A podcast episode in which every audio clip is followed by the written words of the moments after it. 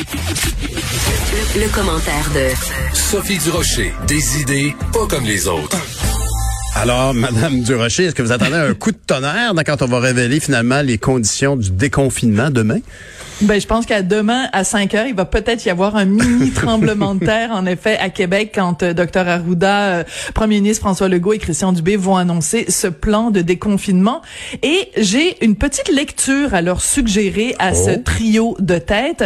Il faut absolument que eux et tout le monde lise un texte qui a été publié ce matin dans le National Post qui s'intitule Des peurs injustifiées quand la l'anxiété euh, face à la Covid-19 ne fait plus aucun sens. Écoute, c'est rempli là-dedans de médecins, de spécialistes ici au Canada mais aussi aux États-Unis, puis pas des pas des deux de pique là, vraiment des euh, des médecins entre autres de John Hopkins et de différents euh, organismes qui disent, écoutez, il y a euh, que une, une différence totale entre la réalité sur le terrain de la COVID-19 et les peurs qui circulent dans la circulation, mais non seulement ça, mais les mesures gouvernementales qui sont dans certains cas complètement disproportionnées par rapport à Ah bon? l'ampleur du problème. Donc c'est pas des complotistes, c'est pas des gens qui sont euh, anti mesures sanitaires, ils disent juste est-ce qu'on peut juste se ramener à la science? Alors je vais juste te donner certains des éléments OK. qui qu'il y a dans ce texte-là parce que je pense que ça va ça devrait guider notre gouvernement pour les annonces de déconfinement de demain. Alors par exemple, euh, deux adultes vaccinés, il y a des médecins qui disent il y a aucune raison de demander à des adultes vaccinés de porter le masque. Oh. C'est absolu, ça n'a aucun sens. Et non seulement ça, mais ils disent il y a un, un aspect psychologique aussi.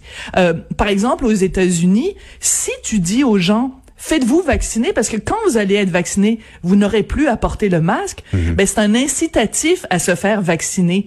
Si tu fais comme au Canada, puis tu dis aux gens, faites-vous vacciner, mais même si vous êtes vacciné, même si vous avez vos deux doses, vous devez continuer à faire la distanciation sociale, vous devez continuer à porter le masque.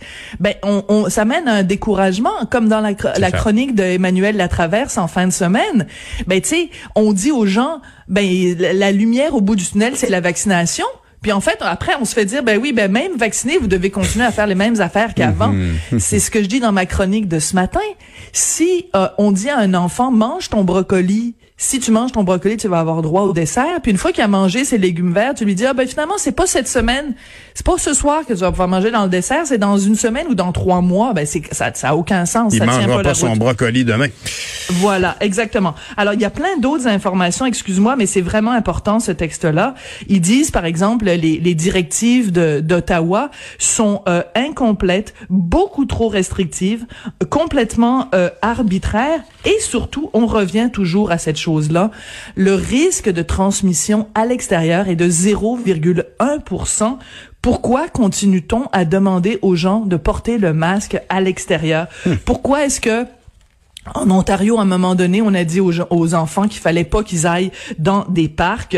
Pourquoi est-ce que on a tant hésité, on a tant attendu pour faire la réouverture des camps euh, de, de pour les pour les jeunes, des camps de vacances? Bref, c'est plein de spécialistes qui disent les mesures gouvernementales sont beaucoup trop zélées euh, et donc euh, et on en conclut en disant l'Amérique du Nord euh, est dé- maintenant définitivement dans les jours finaux de la COVID-19. Ouais, Donc, je pense que, écoute, c'est un, c'est vraiment un puis Comme je te dis, là, c'est pas Maxime Bernier, là, qui signe le texte. Non, je comprends. Ce sont, ce sont des médecins crédibles, des gens qui ont fait des, des, des, des longues études Ouais, ouais, ouais, ouais. universitaires. Fait qu'il faut vite s'assurer que le cadre qui sera annoncé par le gouvernement va rencontrer cette réalité-là, parce qu'actuellement, euh, comme le disait euh, tout à l'heure Benoît Dutrisac, les gens se, fera- se font leur propre plan de déconfinement. Effectivement, il faut euh, être raisonnable. Mais, mais évidemment, c'est question d'avoir deux vaccins. Est-ce qu'il stipule qu'il faut absolument avoir deux vaccins pour euh, pouvoir euh, lâcher du lousse, euh, ces gens de la National Post?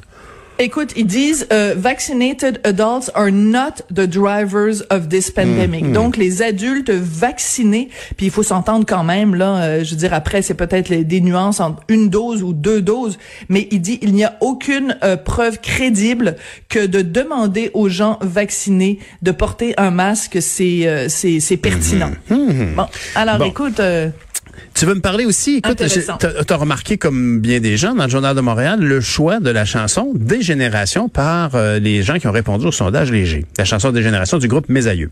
Oui, alors c'est très intéressant ces sondages légers sur euh, les euh, puis c'est pas le sondage qui est léger là, c'est la firme qui s'appelle Léger euh, sur euh, bon c'est les livres préférés des Québécois, les pièces de théâtre, les, les, sportifs et tout ça. Et là ce matin, c'est ce sont les chansons québécoises et pour moi, c'est tellement représentatif cette chanson-là. On va en écouter un petit extrait Achille s'il te plaît.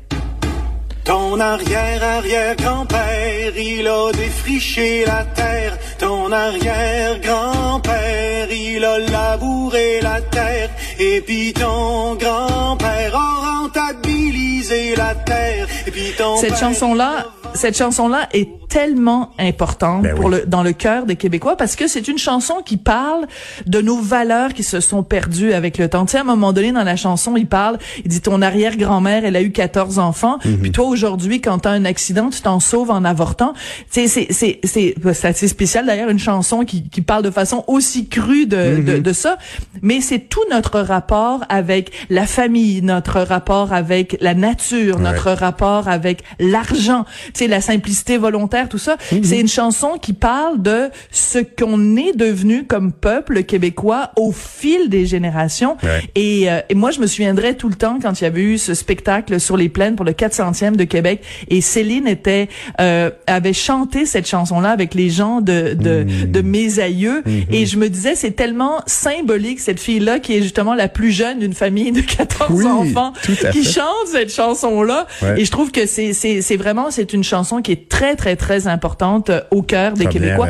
Puis évidemment, en troisième position, l'Amérique pleure des, euh, des Cowboys fringants, qui est moi une chanson, je ne peux pas écouter cette chanson-là sans partir à pleurer. Ben, on se rappelle tous, hein. L'été passé, comment cette chanson-là avait une importance pour une jeune famille qui était tellement éprouvée, on s'en rappellera. Hein. L'histoire euh, était tellement triste. Mais, mais Sophie, est-ce que tu n'es pas rassurée de voir qu'une chanson aussi importante au niveau du propos sociologique et de l'histoire du Québec soit si populaire? Vraiment rassurant sur euh, le bon goût et l'intérêt des gens pour ben, la vérité.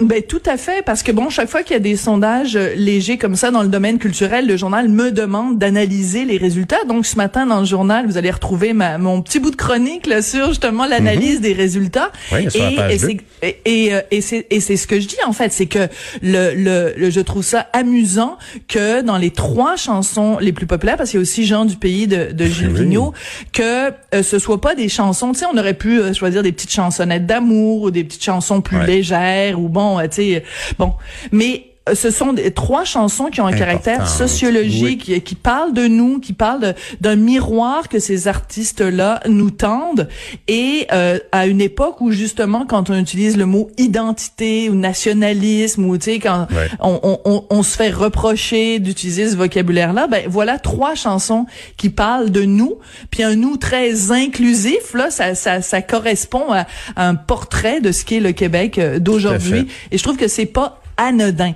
Tu sais, il y a eu une époque où les chansons étaient engagées. Ben les cowboys puis mes aïeux, c'est engagé mais d'une autre façon. C'est pas du donnage de leçons, c'est pas mais ça nous c'est un miroir qui nous tend et c'est important de se regarder dans ce miroir là. Tu as super raison. On voit bien l'importance qu'a la culture au Québec. Le même sondage dans le Canada anglais, je serais très curieux d'en lire les résultats. Merci beaucoup Sophie, ton balado est disponible dès midi chaque jour et on peut évidemment t'entendre à Cube Radio de 17h30 à 18h30. Bonne journée Merci, à demain. Bye.